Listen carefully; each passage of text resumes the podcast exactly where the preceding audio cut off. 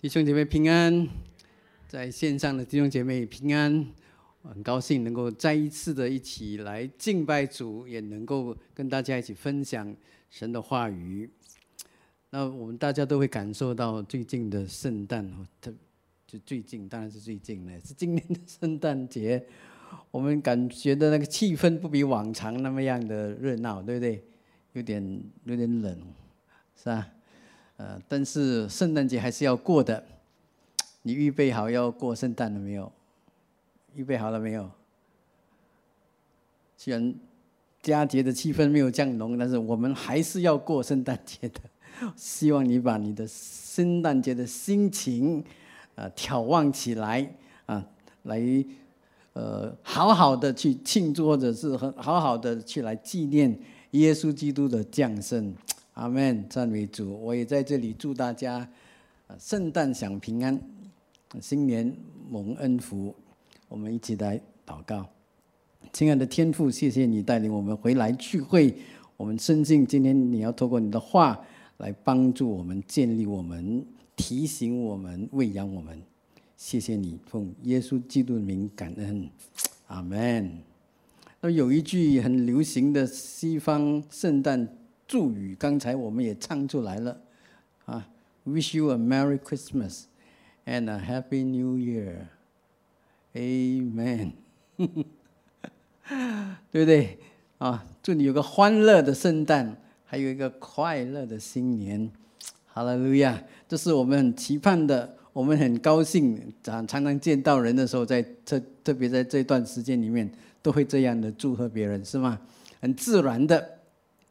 尤其是这两个节日啊，都很靠近，有没有发现？所以我们才用这一句话，一句话把两个节日一起的来恭祝你平安，恭祝你蒙恩蒙福啊！所以我们很心情很愉快，无论讲的人或者这个听的人都是很愉快的啊。但是你要知道，在传统教会里面的胜利啊，啊，胜利就是圣洁的圣，日历的历啊。Calendar holy calendar 啊，在传统教会的胜利里面呢，其实全年分成六个时期啊，有些是讲是七个时期，是因为其中一个时期分前段跟后段，所以一共有六个时期。我跟你读出来，这六个时期很就降临期、圣诞期、显现期、遇苦期、复活期。还有圣灵降临期，啊，这是六个的呃一年的里面分出来的不同的节期。那我们可以看见，在传统教会里面呢，他们的一年的开始并不是在公历的一月一号，而是在他们的这个胜利里面的降临期。降临期是他们一年的开始。那降临期是怎么计算出来的？这个将是将来的将，临到的临，而节期的期，将临期是怎么样计算出来的呢？就是在圣诞节之前的第四个主日，圣诞前之前的第四个主日，啊，也是最接近十一月三十号的那一个主日，就是将临期的第一主日。啊，所以今年的降临期的第一主日是几号？几月几号？十一月二十八号，是吧？降临期啊，是传统教会一个很重要的节期来的哈，是耶稣降生前的一个预备期啊。降临期跟我今天的正道是很有关系的啊。我今天正道主题是马可。迎接圣诞的信息啊，那个经文出自马可福音第一章的一到八节。那我继续讲之前呢，我先把我对马可的两个很重要的讯息先告诉你哈，作为你听到的帮助。第一个呢，就是马可福音是向外邦人写的，他的对象、他的读者是外邦人，特别是。罗马人，然后外邦人就是非犹太人呐，好，就是他尤其那个对象是罗马人，当时候的罗马人。第二呢，就是马可福音是最早的一本福音书，马太跟路加都是参考，都有参考这个马可福音，然后把他的那个路加跟马马太的福音书写的更丰富的内容。所以现在我们来看马可福音的第一章一到第八节的经文，这里说神的儿子耶稣基督福音的起头，正如先知以赛亚书上记着说：“看呐，我要差遣我的使者在你面前预备道路，在旷野有人声喊着说：预备主的道，修直他的路。”照这话，约翰来了，在旷野施洗。有传，嗯，传悔改的洗礼，使罪得赦。犹太全地和耶路撒冷的人都出去到约翰那里，承认他们的罪，在约旦河里受他的洗。约翰穿骆驼毛的衣服，腰束皮带，吃的是蝗虫野蜜。他传道说：“有一位在我以后来的，能力比我更大，我就是弯腰给他解鞋带。”也是不配的。我是用水给你们施洗，他却要用圣灵给你们施洗。啊，今天正道的大方向就是要我们一起的来传一讲，还有预备主的降临，并且要敬拜他。啊，第一个马可要释放出来的，或者要带给我们的这个圣诞的信息是什么呢？刚才我就提到了这个江临期呀。降临期的日期是教会确定了这个圣诞节之后才确定的，啊，因为我刚才已经说过了哈，圣诞节要确定了，它的之前的第四个星期才是降临期。那是我们也知道，耶稣基督降生，我们经常庆祝圣诞节，都知道是十二月二十五号，但是历史告诉我们，耶稣并不在这一天降生，啊。确实的，啊，这一天其实是罗马人就当时候罗马罗马人所敬拜的那个太阳神的一个节日，是罗马帝国一个非常重要的一个节日来的。啊，当罗马变成了一个基督教的国家之后，这个节日特别节日就被改为纪念耶稣基督的降生，啊，这是一个官方的日子来的。那这个背景是有点复杂，你可以自己去参考、去看、去阅读。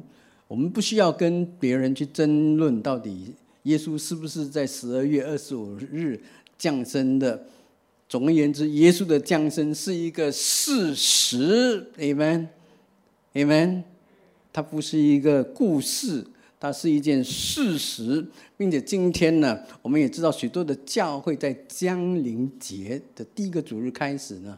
他们并不是要预备，或者单单只是预备这个庆祝耶稣基督的降生，啊，原来他们是在预备等候耶稣基督的再来的，啊，所以在降临期的第一个主日到第四个主日，他总有一次会阅读那个罗马书第十三章的第十一到十四节。因为降临期不只是纪念基督已经降生，一个已经过去的事实，啊，更是要我们传讲跟预备基督必在临的一个事实。它不只只是一个盼望，它是一个事实，所以我们可以纪念这个事实，啊。这是非常重要的。耶稣基督在降临的时候，或者在临的时候，他不再以婴孩的那个方式出现，他乃是以神的儿子，一位君王的身份再次降临，要做王。这是一个我们需要用盼望的信心，或者信心的盼望去认定、去接受的一个事实来的。在神的眼中来看，它已经发生了。我们活在时间里面，所以我们要等候，Amen。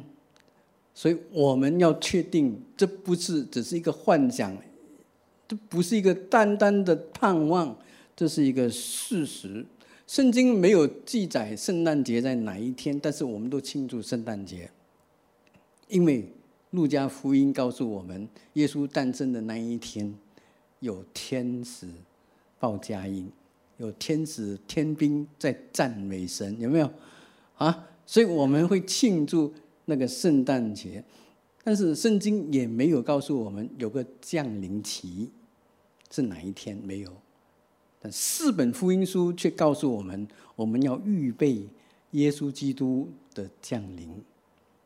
所以在福音书里面，我们会看到说，要预备主的道，要修直他的路，这是非常重要的。所以马可。在第一个圣诞的信息里面是要告诉我们，我们要传讲和预备迎接耶稣的来临，这是非常重要的。马可福音没有记载马槽，没有记载牧羊人，也没有记载博士，但是在马可福音的第一章第一节却告诉我们，神的儿子耶稣基督福音的起头。马可是要告诉我们每一个人，他所记载的是福音的开始。不是半路杀出来写的，他是要写福音的开始是怎么样的。因此，马可在这里告诉我们，起头这个意思的包含的意义，不是只是告诉你说耶稣降生那一天发生什么事情，而是耶稣降生以前发生什么事情。所以是包含了传讲和预备基督在临的这个阶段。在马可福音第一章二到三节，他说：“看呐，我要差遣我的使者在你面前预备道路。”第三节，在旷野里有人声喊着说：“预备主的道，修直他的路。”这一届的圣经是两处旧约的经文的一个融合版、结合版来的。第二节是讲到了马拉基书的第三章第一节的预言，第三节是引用了。这个以赛亚书四十章的第三节的一个预言，这些预言不是要告诉我们说施洗约翰要来了，不是，他不是要告诉你这个施洗约翰的人物，他是要告诉我们说耶稣要来了，所以大家都要预备，我们需要预备我们的心，预备的工作是非常重要的。约翰的使命，他来到这个世界上就是要做预备的工作。不是单单在他成年以后才做的，他在母腹的时候，他已经是一个预备的记号。所以这个圣经很清楚的在告诉我们：如果你还记得路加福音里面第一章三十到三四十五节里面圣经的的记载，天使向玛利亚显现，告诉他说：“你要借着圣灵怀孕生子。”玛利亚在那个时候一时搞不清楚发生什么事情，啊，天使还告诉他说：“你有一个年迈的亲戚，那个名是伊丽莎白，她已经怀孕了，她已经怀孕了，你可以向她证实这件事情。”所以玛利亚听了，她就去到她的这位年迈的亲戚那里去问候这个年迈的亲戚伊丽莎白。当她一问候的时候，哇！伊丽莎白腹中的胎在那里兴奋的要命。玛利亚马上她知道哦，天使所讲的是真的，所以当场她就心里面涌出了一首诗歌啊，我们现在叫做尊主颂啊，还记得这首？其实有一有其中一节。我的心尊主为大，有没有？我的心以我的救主以神我的救主为乐，这是一个非常美丽的颂，呃，尊主颂。嗯，你你可以看得到，就是约翰在伊丽莎白的腹中的时候，他已经成为了一个预备的记号，他预备了玛利亚的心、月色的心来迎接耶稣的来临。这是非常重要的一件事情。这约翰是一个非常敬忠的人，当他出来传道的时候，他非常的努力传讲，还有预备人的心来接受神的羔羊耶稣。所以我们很清楚的知道，他的工作是非常有果效的。圣经告诉我们在第五节，有很多的人都来听约翰的讲道，而且。他们都愿意来受约翰的洗，这是当时候的一个情景。你看了第五节，你就知道了有许多的人，但是在那个时候，第七、第八节，约翰看到众人，他的回应是这样的：他传道说，就是约翰传道说，有一位在我以后来的，能力比我更大，我就是要弯腰给他解鞋带，也是不配的。亲爱的弟兄姐妹，他没有把荣耀归给他自己，他乃是告诉这么多仰慕他的名来听他讲道、预备让他给他受洗的人说。你们所等待的那一位，不是我，我不是那一位。你们等待的那一位，只有犹太人听得明白，因为犹太人都等待弥赛亚的来临。所以他说：“你们所等的那个不是我，我跟你们一样，我只是预备你们的心，一起来等候那将要来的，就是耶稣。”亲爱的弟兄姐妹。约翰是一个迎接、预备迎接耶稣的记号。你呢？请问你是不是？请问你是不是 Amen，。我们都是，我们呢要勇敢的说，我们都是告诉众人说，我们要预备我们的心来迎接耶稣的那一位。约翰是怎么样做预备的工作的？让我们来看一看，我们怎么样去效法他。第四节，他说：“照这话，约翰来了，在旷野施洗，他传悔改的洗礼，使罪得赦。”那经文在这里告诉我们说，约翰做了两件事情。第一件事情就是传悔改的信息，第二件事情就是进行悔改的洗礼。在当时候啊，只有外邦人才接受洗礼，因为那个是悔改的洗礼。对犹太人来说啊，这是一种侮辱。如果你叫我洗礼，是一种侮辱，懂吗？因为我们是亚伯拉罕的后裔，我们有亚伯拉罕的血统，我们是承受律法的，我们是遵行律法的，我们是有资格等候那位弥赛亚来临的民族。哇，这神的百姓，你不要叫我施洗。但是你可以看到，在圣经里面的第五节，告诉我们，许多的人甘心承认自己跟外邦人，就是非犹太人无异。虽然他们是犹太人，他们需要悔改，来迎接那将要来的耶稣。亲爱的弟兄姐妹，作为信徒，你觉得我们需要悔改吗？你觉得我们需要吗？约翰告诉我们在预备耶稣降临的时候，我们需要悔改。传讲这个悔改的信息，不只是要告诉我们说，我们要带一些还没有信耶稣的朋友，让他们听一下悔改的信息，让他们听了以后可以悔改。虽然这是一个部分，但是这不是唯一的部分。我们作为信靠主耶稣基督的人，好像当时候约翰像着犹太人一样，我们要预备。这预备就是要悔改，预备好我们的心来迎接耶稣。什么叫悔改？小牧师，我什么时候我什么事情需要我悔改？在路加福音第三章十到第十四节啊。它里面的记载是丰富了马可福音里边在受洗的那个场景里面的内容。这里说，众人问施洗约翰说：“这样我们当做什么呢？”约翰回答说：“有两件衣裳的，就分给那没有的；有食物的，也当这样行。又有税吏要受洗，要来受洗啊！问他说：‘夫子，我们当做什么呢？’”约翰说：“除了立定的数目不要多取，又要又有兵丁啊。”问他说：“我们当做什么呢？”约翰说：“不要强暴待人，不要以强暴待人，不要讹诈人。自己有钱粮就当知足。”这里有三组的人都问同一个问题，那就是我们当做什么呢？就是你要我们悔改，那我们做什么才叫做悔改？我们需要做什么才是悔改？约翰跟众人说：有两件衣裳的，就分给那没有的；有食物的，也当这样行。衣裳跟食物都不是奢侈品，就在当时候的需要品，就生活上的基本需要。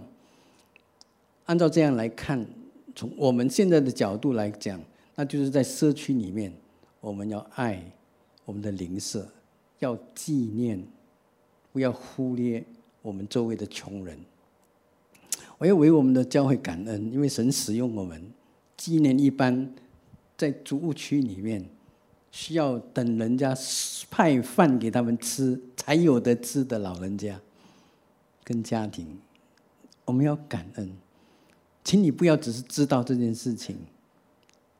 请问我们做了什么才是重要的？我们要感恩，因为教会懂得这样做。但教会做不等于我在做，我有没有做？我需要在这件事情纪念他们吗？我爱我的邻舍吗？这是非常重要的。不单是我，我有鼓励我的小组这样做吗？我有鼓励他们一起的来为这件事情祷告吗？还是我只是知道，也停在知道而已？那我们就需要悔改。他更随利说，除了立定的数目，不要多取。这个意思就是说，在职场中要诚实正直，不要贪婪欺骗人，不要欺骗你的顾客，不要欺骗。你的上司不要欺骗你的同事，更不要欺骗你的下属。在职场上要诚实，要正直。像兵丁，他是他是这样说的。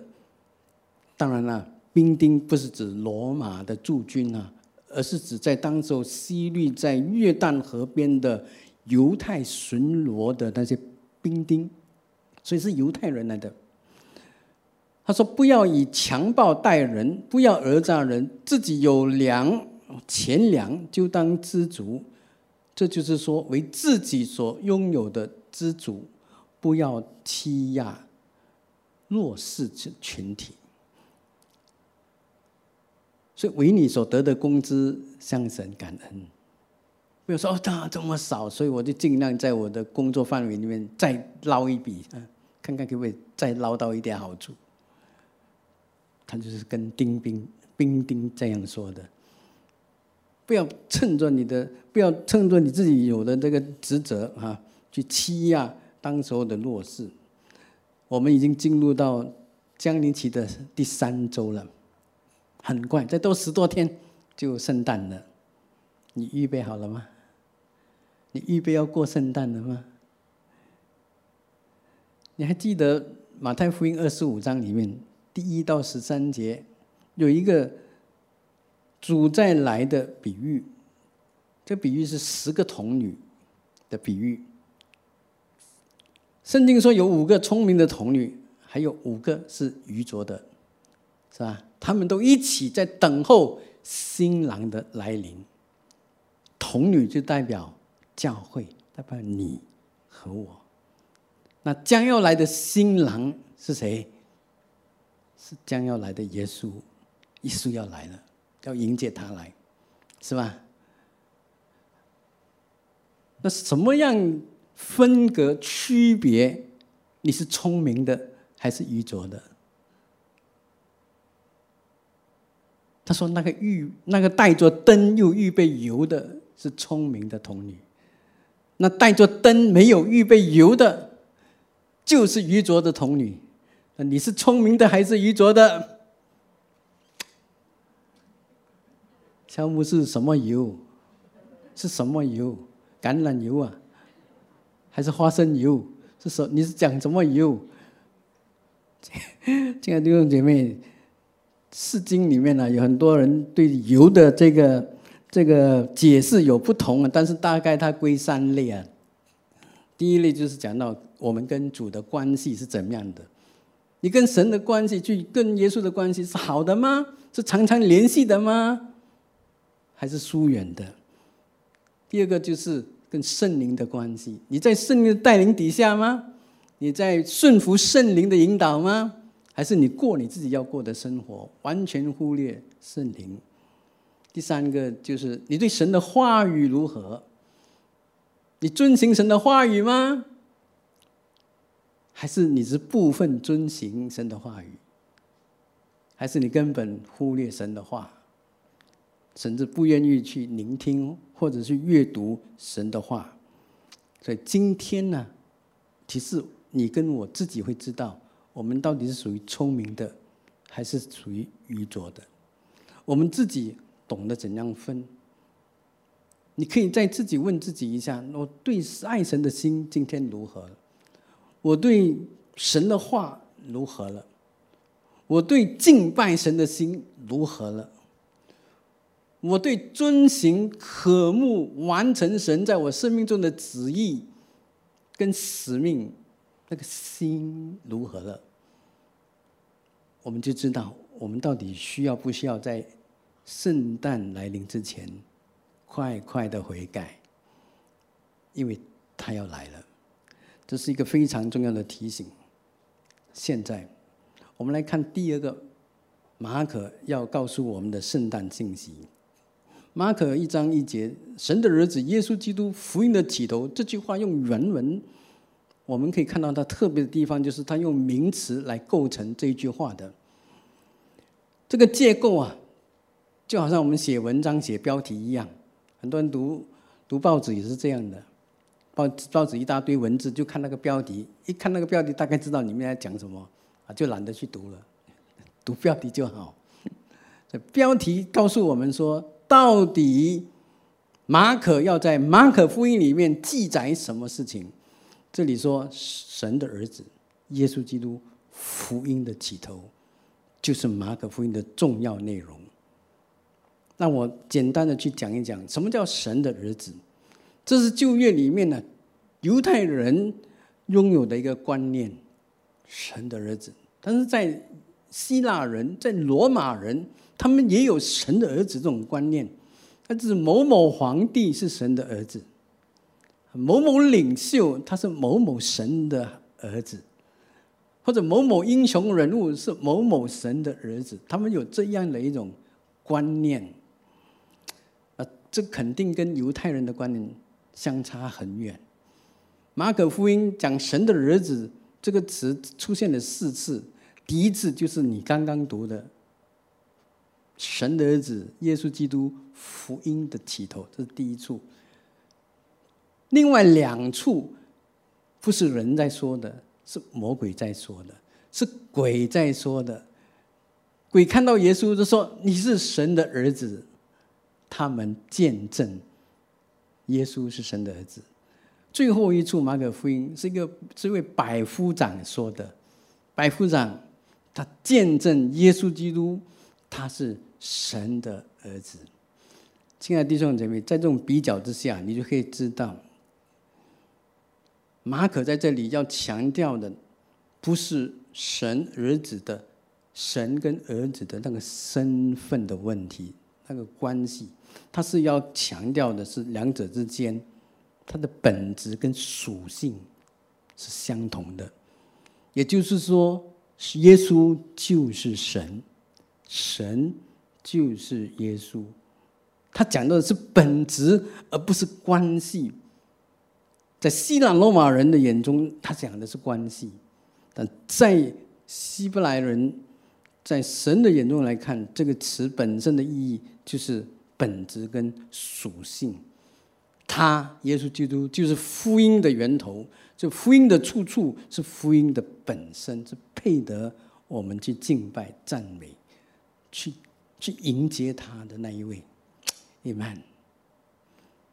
那耶稣基督这个名词，啊，耶稣这个名字是很很普遍的名字，反正是基督这个字并不普遍。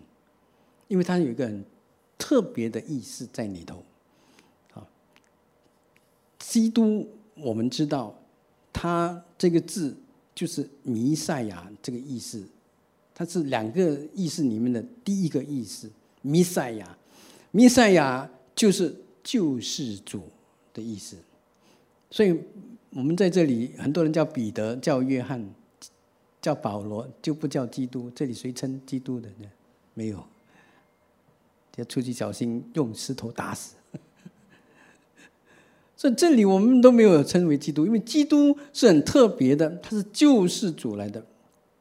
这是一个非常重要的一个一个犹太人有的观念，因为他们在等待一位救他们的一位弥赛亚来到，救他们脱离当时候的一个压制的政治环境。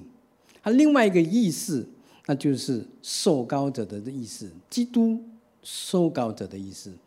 在两月中啊，或者在旧月里边啊，有两种人被的特别的油来高抹的啊。第一组人或第一类的人就是君王那，第二类的人就是大祭司啊。能够被高的是很特别的之分，因为他们有很特别的工作是要交代他们去做的。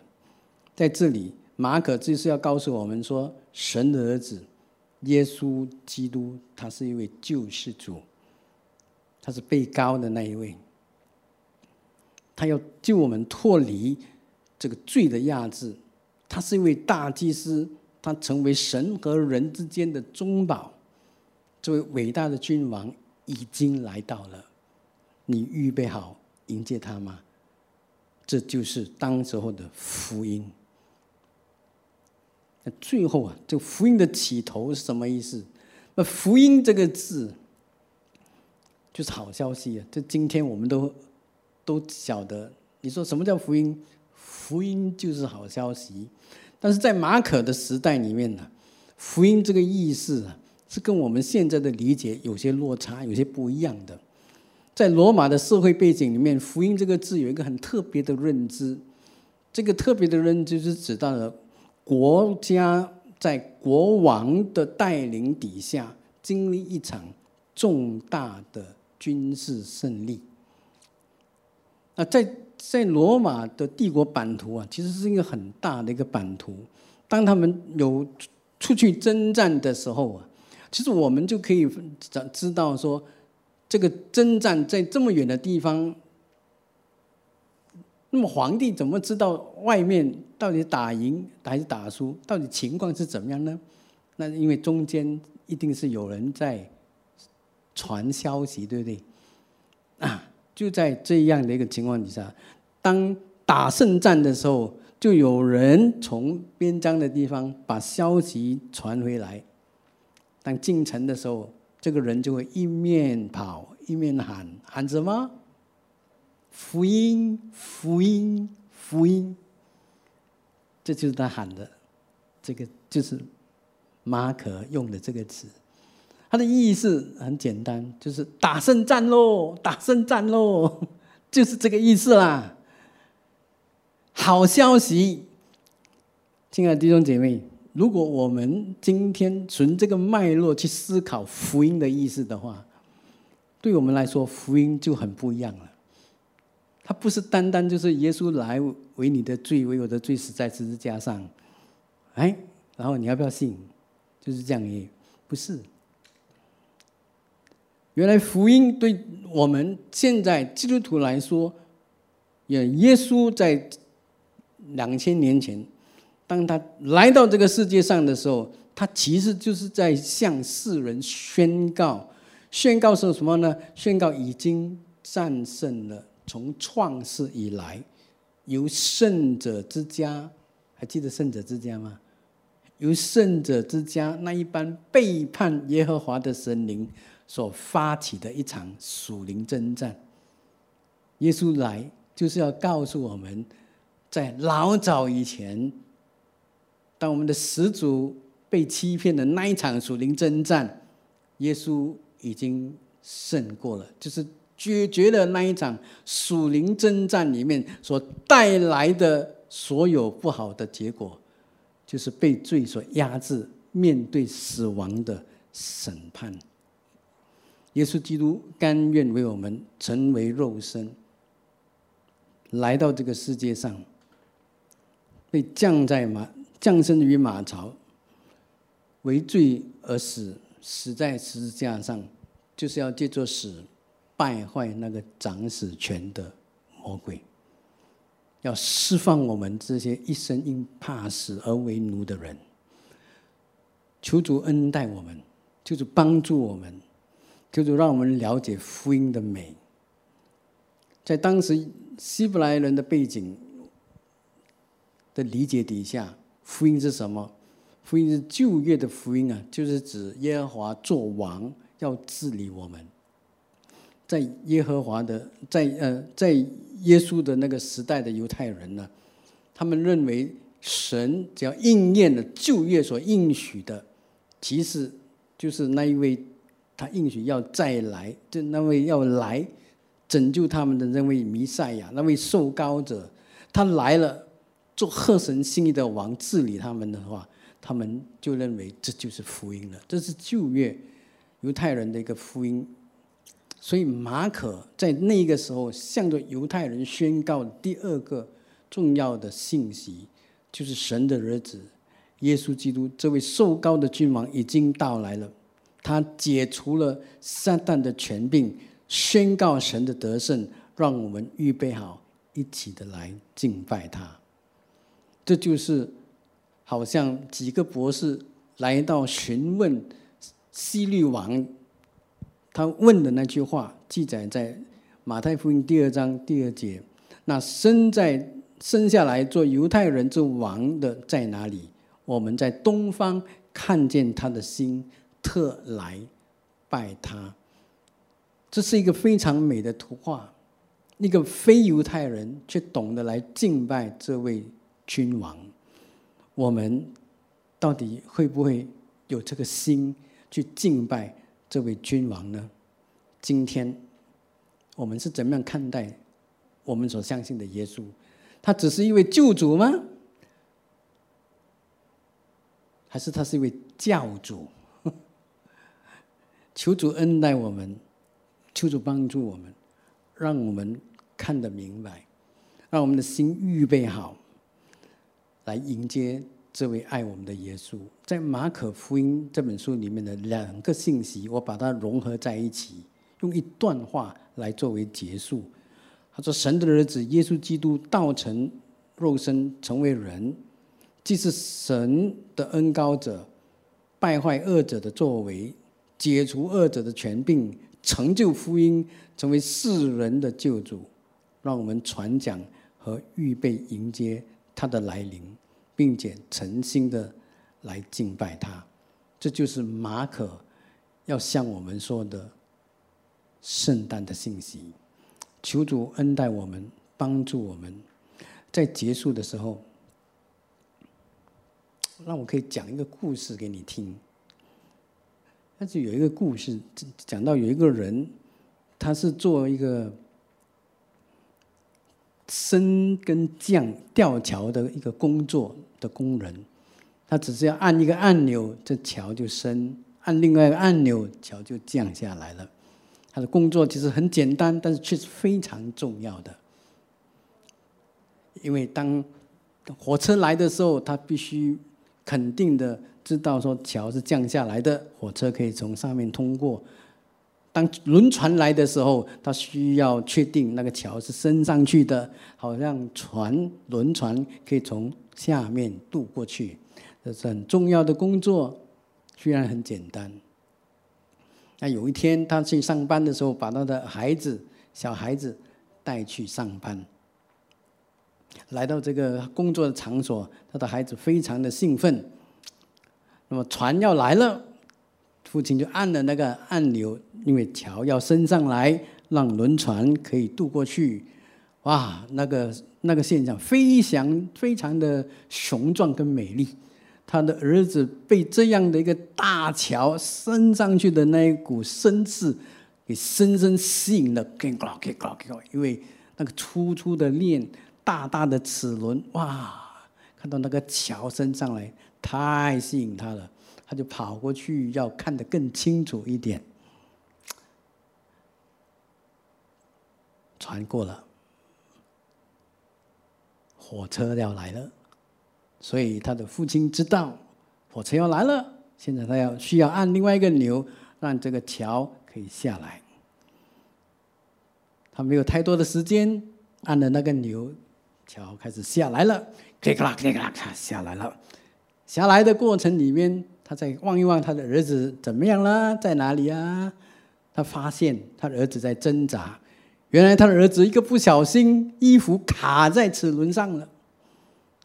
父亲看到这一幕，又听到他儿子在说：“爸爸救我，爸爸救我。”父亲马上脑里面出现了两个需要做的决定，只是要选哪一个而已。一个就是把桥升回上来，让他的儿子的衣服可以扒回出来，然后平安无事。不过这样做的话，那火车车厢里面的人就可能完了，就没希望了。第二个决定就是让桥继续下降，就牺牲他自己的儿子。不过火车车厢里面的人就可以平安。他没有太多时间想，只有这两秒，嚓嚓，他要做这个决定。他决定了，一下子火车经过了，在他前面经过。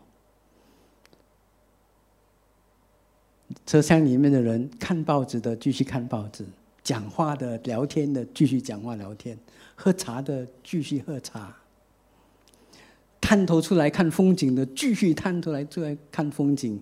有人还看到他的父亲，但是却不知道刚才发生什么事，完全不知道，只有那个父亲知道。其实两千年前，天父也把他的孩子从天降下来，为我们牺牲在十字架上。两千年前，今天看报纸的继续看报纸，喝茶的继续喝茶，聊天的继续聊天，逛街的去逛街。谁知道两千年前发生什么事？你知道，我知道，但是有很多人还不知道。今天你要做那个预备迎接耶稣的记号吗？你要吗？你要吗？你要吗？如果你要的话，请你站起来。回应这个护照，如果你要的话，请你站起来回应这个护照。你要不要成为那一个替神发声，说两千年前呐，哎呦，我的神，把耶稣基督赐给我们，为我们牺牲在十字架上，你愿意吗？阿门，阿门，这是非常重要的。让我们都做那个记号，让人可以知道耶稣基督为我们死。今天你走了出去，你不是只是一个基督徒，你还是福音的记号。人要从你身上看见、听见两千年前的好消息。阿门，阿门。圣诞节要到了。你预备好了吗？好了，路亚！我们当中虽然刚才没有新朋友，但是不晓得你是否已经信了耶稣。在网上的朋友们，我也不晓得，今天当你聆听了这一个信息之后，你的心有没有敞开，说我想认识这位耶稣，我想信靠这位爱我的耶稣。如果有这样的朋友的话，我很想为你祷告。你可以举起你的手，然后放下来。在网上的朋友们，你可以把你的手合起来，让我可以为你祷告。如果我们是信徒的，我们盼望能够围着这样的一件事情，说我要预备好。不单是我，我也希望更多的人可以预备好。来迎接这位耶稣的话，请你也把你的手放在你的心上，然后祷告说：“神，请你使用我这个生命，让我成为预备的记号。”我要请子玄牧师来为我们做个祷告。哈利路亚。